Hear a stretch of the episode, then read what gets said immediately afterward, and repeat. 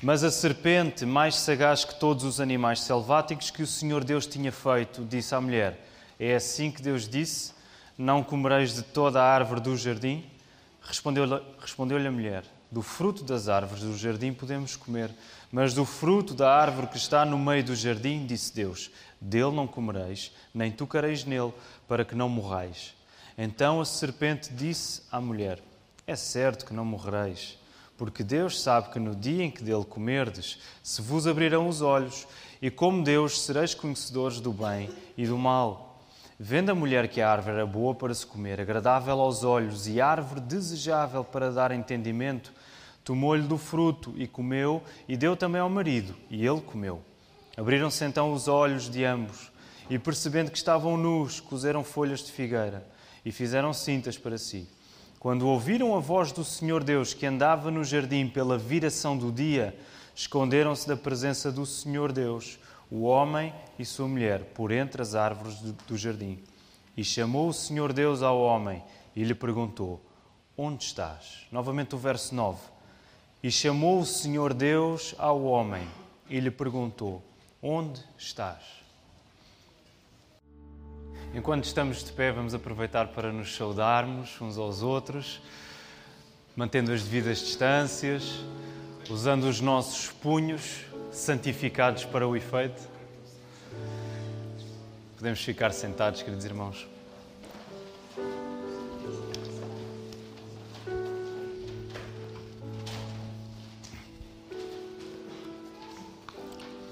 Depois de duas semanas, nós fazemos um regresso hoje à nossa série de sermões no livro do Gênesis, série essa que se chama Olhos Abertos, e temos sido abençoados por, pela pregação da palavra. Amém, irmãos?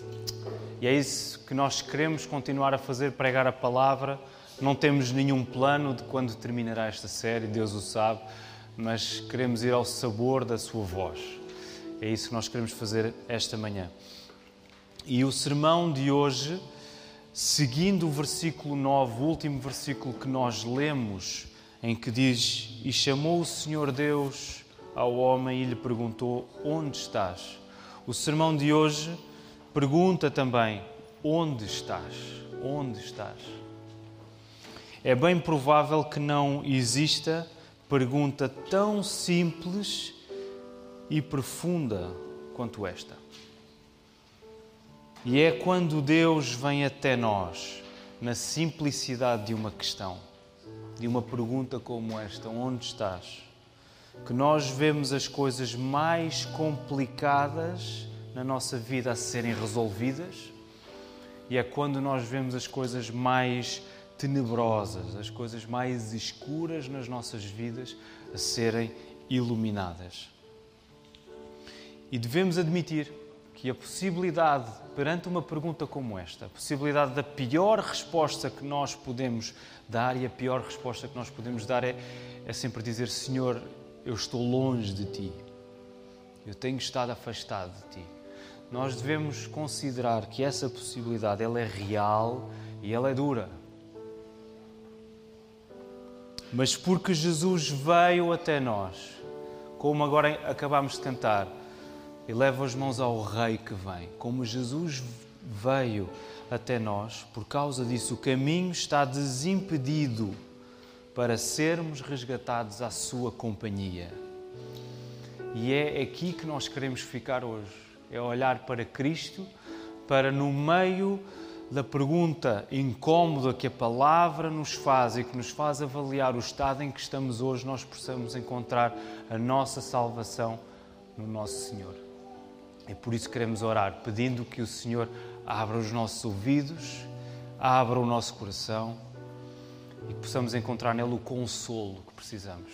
Por isso vamos orar nesta hora, queridos irmãos. Bom Deus e Pai, nós queremos louvar-te porque tu estás conosco sempre, Senhor. Obrigado porque cada momento é um momento em que passamos na dependência do teu poder. Não há qualquer aspecto da nossa vida que não seja sustentado pela tua força, Senhor, sustentado pela tua palavra. E é à tua palavra que nós nos queremos entregar agora, pedindo que tu nos mostres o teu Filho Jesus. Ele que é a perfeita revelação de quem tu és.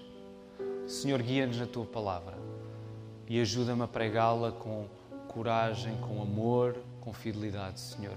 Que não seja eu a sobressair, mas que seja a tua graça a invadir as nossas vidas, Senhor. Por isso nós queremos pedir isto para a tua glória, agradecendo tudo no nome do teu Filho Jesus Cristo. Amém. Queridos irmãos, a este ponto nós temos uma ideia do que é que já aconteceu até aqui no texto, mas fizemos questão de ler desde o início, desde o verso 1, para termos o contexto bem presente nas nossas mentes e nos nossos corações. E o que é que já aconteceu até agora? Adão e Eva já comeram o fruto proibido, eles já fizeram vestes para si próprios, para taparem a sua nudez, eles já se esconderam quando ouviram a voz do Senhor que passeava pelo jardim na viração do dia, e agora Deus intervém. Agora nós encontramos Deus a intervir no acontecimento. E o texto, dependendo das traduções, eu não sei que tradução é que estão a usar, eu, estou, eu li na versão Almeida Revista Atualizada. O versículo começa com uma conjunção, ou e, e o Senhor chamou, ou, não, ou noutras traduções aparece mas o Senhor chamou o homem. Não sei quantos de nós aqui é que temos essa tradução, mas alguém tem? Uma, duas, somos poucos. A maioria provavelmente terá e o Senhor chamou. Mas porquê isto é importante? Porque o texto sugere um elemento de oposição.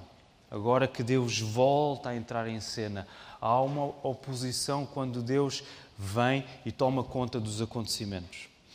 E reparem, o pecado original, cometido por Adão e Eva, criando uma separação entre Deus e o homem, não encurta a mão de Deus. O pecado não encurta a mão de Deus. Não é pelo facto de o pecado ter entrado agora no mundo, na criação, que Deus passa a ser menos poderoso para tomar conta dos acontecimentos. Deus continua a ser soberano e Ele vai tomar conta daquilo que está a passar. Adão e Eva erraram a sério, eles desobedeceram mesmo mas Deus toma conta do que está a acontecer agora. E neste momento não há como não haver confronto como consequência do pecado. Não há outra alternativa agora que Deus vem e confronto acontece. Porquê?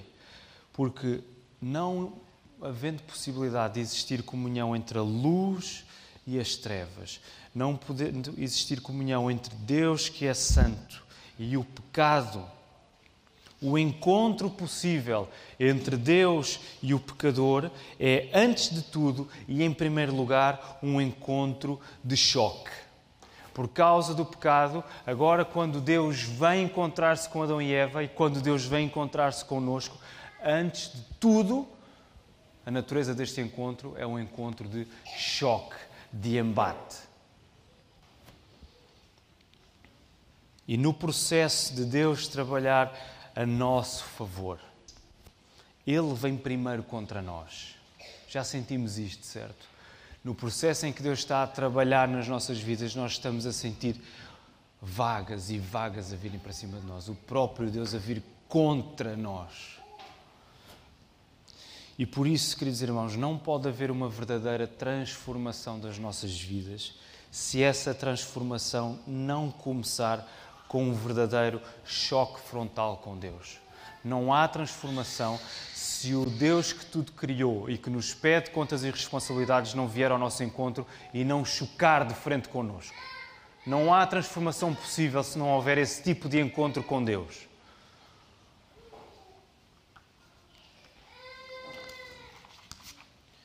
E a maneira como Deus choca com Adão no texto é a mesma como Deus o criou. Como é que Deus criou todas as coisas, inclusivamente Adão? Através da sua palavra. Este é aquele refrão que nós gostamos sempre de ouvir. Deus criou tudo pela sua palavra. E a maneira como Deus criou todas as coisas é a maneira agora que Deus vai chocar com, a, com Adão. Deus vai chocar usando a sua palavra, o discurso. Onde estás? A iniciativa de Deus não se divorcia da sua palavra. Quando Deus toma a iniciativa, isso não está separado daquilo que Deus diz. Quando Deus faz, Deus faz a falar. Quando Deus faz alguma coisa, tudo aquilo que Deus faz nas nossas vidas, Deus faz isso através da Sua palavra. Deus faz a falar conosco. Deus cria, Deus comanda, Deus confronta e Deus consola pela Sua palavra. E quando a palavra de Deus nos encontra, há uma chamada divina a acontecer. Há uma chamada do alto. Nós estamos a ser chamados quando a palavra de Deus encontra-nos. A pergunta lançada sobre Adão, onde estás? Longe de indicar desconhecimento da parte de Deus, porque Deus sabia muito bem onde é que Adão estava.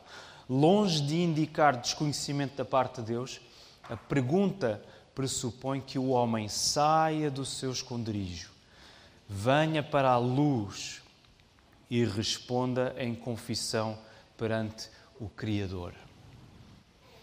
Não é apenas uma pergunta, é uma pergunta que dilacera o coração. É uma pergunta que rasga a vida, é uma pergunta que rebenta com tudo. Por isso é que em Hebreus nós lemos que a palavra é, é mais cortante do que, do que uma espada de dois gumes, que tem a capacidade de furar até às juntas e à medula e até ao mais profundo dos nossos pensamentos. A pergunta lançada sobre Adão, ela dilacera o coração. E uma maneira simples de nós compreendermos o efeito desta questão é nós pensarmos num exemplo que é um pouco simples, até infantil. Recordemos quando na infância, quando éramos pequenos, alguns de vocês ainda são pequenos, portanto podem confirmar se isto é verdade ou não.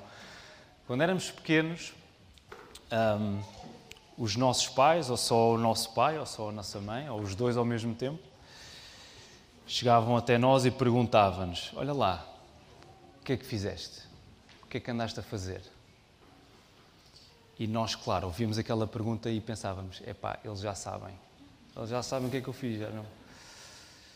E nós éramos invadidos por aquela sensação de que havia um scan a ser feito às nossas vidas. Não, não havia nada que nós pudéssemos esconder. Nós estávamos ali diante de, do maior juiz de todos e não, não havia maneira de, de nos escondermos. Mais novos, é assim ou não é assim? Estou-vos a ver a rir, vou, vou tomar isso como um sim. Não havia lugar para fugirmos. A única solução era assumir o erro e responder. Sabem, a nossa vida inteira é uma vocação, porque é dirigida e sustentada pela voz de Deus. É daí que vem a palavra vocação, da origem da palavra voz, vox. É por causa da voz de Deus que a nossa vida é uma vocação constante. Nós somos chamados a viver numa resposta constante à palavra de Deus. Todos os dias nós somos chamados pela palavra e somos chamados a viver essa vocação respondendo à mesma palavra. A palavra chama-nos e palavras são-nos pedidas. Não temos outra maneira de viver. Nós precisamos de verbalizar as nossas vidas diante de Deus, porque Deus criou a nossa vida através da Sua palavra. E como Pai perfeito que é, Deus coloca-nos à mercê da mesma pergunta. Porque Ele é perfeito, Ele é um Pai perfeito, Ele mais perfeito do que os nossos pais eram. Ele coloca-nos à mercê dessa pergunta que, deixemos dizer assim, ela arrebenta com as nossas vidas. E sendo uma pergunta que traz incómodo, esta pergunta deve ser entendida, deve ser assumida e vivida no contexto de uma conversa que Deus desenhou para ser constante. Deus criou-nos para nós termos comunhão com Ele, para nós conversarmos com Ele. Ainda agora, lá em cima, na classe de discipulado, falávamos sobre isso. A oração é a respiração do cristão. A oração é aquilo que nós fomos criados para fazer, para falarmos com Deus. E também é nessa lógica que entendemos o pecado de Adão e Eva. Quando Adão e Eva deixaram de conversar com Deus, deixaram de ter comunhão verbalizada com o Deus Criador, eles passaram a conversar com quem? Com quem é que eles conversaram? Digam, digam, força. Com o diabo. E começaram a receber as suas sugestões. No meio do choque, no meio do embate que esta questão traz às nossas vidas, há uma chamada a um diálogo, a uma conversa com o Deus que nos pede contas. Já, já pensaram o maravilhoso que isto é? Deus tem todo o direito de nos pedir contas e Ele pede contas à nossa vida. Mas Ele não faz isso sem que essa prestação de contas, essa prestação de contas aconteça numa conversa entre pai e filho. E carregados com o peso da culpa, com o peso do nosso medo, da nossa vergonha que o pecado produz, nós não temos a capacidade para ver além da aspereza, além da dureza que a prestação de contas produz. O pecado em nós é de tal maneira forte que nós, quando a, quando a, confrontação, a, a confrontação chega, nós não temos capacidade para ver o que isso de bom pode trazer à nossa vida. Nós vivemos como se a correção fosse a coisa mais inadequada para nós e passamos ao lado do verdadeiro crescimento espiritual. O que é eu ser corrigido? Não, não, isso não é para mim. Eu sei muito bem para onde é que eu vou. A correção provavelmente é para é o meu outro irmão que está completamente desgovernado. Correção para mim é a coisa mais inadequada neste momento. O que eu preciso é apenas desafinar aqui algumas agulhas segundo o que eu acho que deve ser feito. Meus irmãos, quando nós começamos a pensar assim, nós passamos ao lado do verdadeiro crescimento espiritual. Nosso verdadeiro crescimento espiritual acontece com, com este choque. Onde é que estás? O que é que estás a fazer? É que fizeste? A nossa falta de fé põe-nos a fugir de momentos assim, porque não acreditamos que Deus possa sacar coisas boas deles. A nossa falta de fé põe-nos a fugir de momentos de confrontação, de choque, porque nós duvidamos que Deus é bom o suficiente para tirar coisas boas de momentos desses. Já pensaram nisso? E nós andamos a fugir de momentos assim. Ai, não, não me digas isso. Acho, ofendeste-me. A pior ofensa não somos, não, não somos nós, homens, que trazemos, é o Evangelho. É a palavra. Deus quer uma resposta da tua boca porque a partir do momento em que colocas o teu coração em palavras, ele deixa de estar escondido em ti para estar ao cuidado daquele que tudo conhece. A partir do momento em que nós colocamos a nossa vida em palavras diante de Deus, a nossa vida já não é nossa. Nós estamos, Senhor, toma conta disto. Por isso é que um, um, exercício bem simples e bem prático que vamos fazer é começar a escrever, nem que seja de maneira muito simples, a escrever as coisas que nós estamos a sentir, a escrever as nossas dificuldades, a escrever os pecados em que temos caído, a escrever orações, dizer: Senhor, eu não tenho como dominar isto na minha vida, eu não tenho como solucionar nada disto. O meu coração está aqui à tua mercê para tu o transformares. Toma.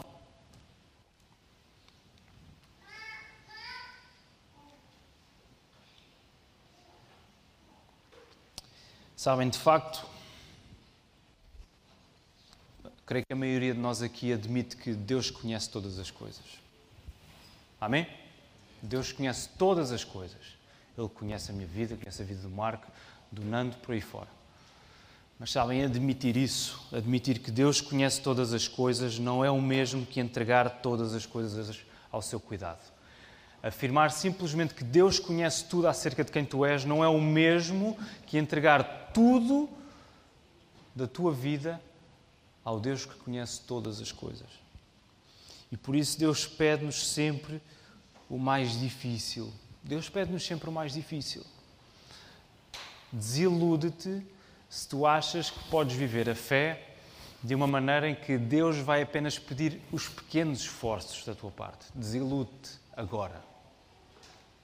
Deus vai pedir o mais difícil. E o mais difícil é irmos ao fundo, irmos ao fundo das nossas vidas, lá à cave, onde ninguém vai, onde cheira a mofo. Ir lá ao fundo e trazê-lo para cima com palavras. Sabem porquê? Porque é isso que nós encontramos nas Escrituras. Lembram-se do Salmo 130? Como é que o salmista começa esse salmo? Das profundezas clamo a ti. Das profundezas clamo a ti. O sítio onde eu estou é profundo, Senhor. É daqui que eu vou clamar. É do abismo em que eu me encontro. É do abismo que eu sou. Das profundezas eu clamo a Ti. E o que é a vida da Igreja? Este corpo vivo, corpo do Senhor Jesus. O que é a vida da Igreja senão esta lógica de choque também? Em que nos confrontamos uns aos outros, em que dizemos: Meu irmão, como é que é? O que é que tu estás a fazer? Onde é que tu estás? O que é que tu achas que vais ganhar com isso? A vida da nossa igreja é isto. O verdadeiro teste que comprova a confiança que tu tens no cuidado de Deus, o verdadeiro teste que comprova que tu estás a confiar no cuidado que Deus tem na tua vida, está no modo como recebes o cuidado da tua igreja. Eu não estou a dizer que a igreja nunca falha, ok? Mas estou a dizer que a igreja é o corpo que Deus designou para que tu experimentes Cristo de uma maneira viva e material na tua vida. E sabem, coisas incríveis acontecem na tua vida quando te expões ao cuidado da igreja. Coisas incríveis acontecem. E atenção, mesmo até nos momentos em que só consegues ver e sentir o choque. Mesmo quando a única coisa que tu consegues ver à tua frente e sentir é o choque, é o embate, é o sofrimento, é a dor, parece que não há caminho à frente. Meu irmão, confia, porque Deus é bom o suficiente para fazer coisas incríveis na tua vida. Por isso é que somos chamados a viver pela fé. Não, não vemos nos nossos olhos o caminho à frente. Mas Deus diz: anda, confia. Confia. Estás à rasca? Anda, ouve. Confia na tua igreja? Confia em mim. Anda. E se no jardim do Éden, e queremos terminar avançando para, para o fim, se no jardim do Éden a pergunta onde estás resultou na expulsão de Adão e Eva, eles foram expulsos da presença física de Deus. Em Cristo, a questão, a mesma questão vem até nós com a promessa de sermos recebidos nos braços do Pai. Se no jardim a questão resultou em expulsão, em Cristo agora a mesma pergunta nas nossas vidas tem o efeito de nós sermos recebidos nos braços de Deus Pai. A primeira expulsão do Éden, de Adão e Eva, foi um prenúncio, foi um vislumbre de uma expulsão muito superior. Sabem onde? No Calvário. Quando Cristo clama na cruz, quando Cristo está crucificado e Ele próprio está a citar o Salmo 22, Ele diz: Deus meu, Deus meu, por que me desamparaste? Deus meu, Deus meu, porque me abandonaste. Quando Cristo, pregado na cruz, está a dizer estas palavras, nós escutamos a palavra eterna, o Verbo que se fez carne, a verbalizar o mais profundo e desesperado: onde estás de todos? Já pensaram nisso? Deus que faz a pergunta no Gênesis, Adão e Eva: onde estás? Para expulsá-los. O mesmo Deus encarnado, Jesus Cristo, toma essa pergunta para si mesmo, faz a pergunta: Senhor, onde estás? E fica em silêncio, não recebe resposta. Nesse momento, os nossos pecados estavam a ser colocados sobre ele, a nossa vergonha, a nossa culpa, o nosso medo. De uma vez por todas. Cristo desamparado, Cristo foi desamparado, foi abandonado, ficou sem resposta quando disse: Senhor, onde estás? Para sermos recebidos nos braços do Pai. E agora, Quando Deus choca conosco na Sua palavra, Ele coloca o Seu Filho, a palavra eterna, diante de nós. Quando o Senhor choca conosco, quando o Senhor traz confronto à nossa vida, sabem para onde é que Ele nos aponta? Para Cristo. Agora, quando o nosso coração é rasgado, quando as nossas vidas são rebentadas ao meio por esta palavra, nós escutamos o Filho, nós escutamos Cristo, nós escutamos a palavra eterna a chamar: Vem a mim, vem a mim, tu que estás cansado e sobrecarregado, vem a mim, tu que estás nas profundezas porque eu tive na maior profundeza de todas. E por isso eu te aliviarei. Vem a mim, tu que estás cansado e oprimido, e eu salvar-te-ei. Que o Senhor nos ajude.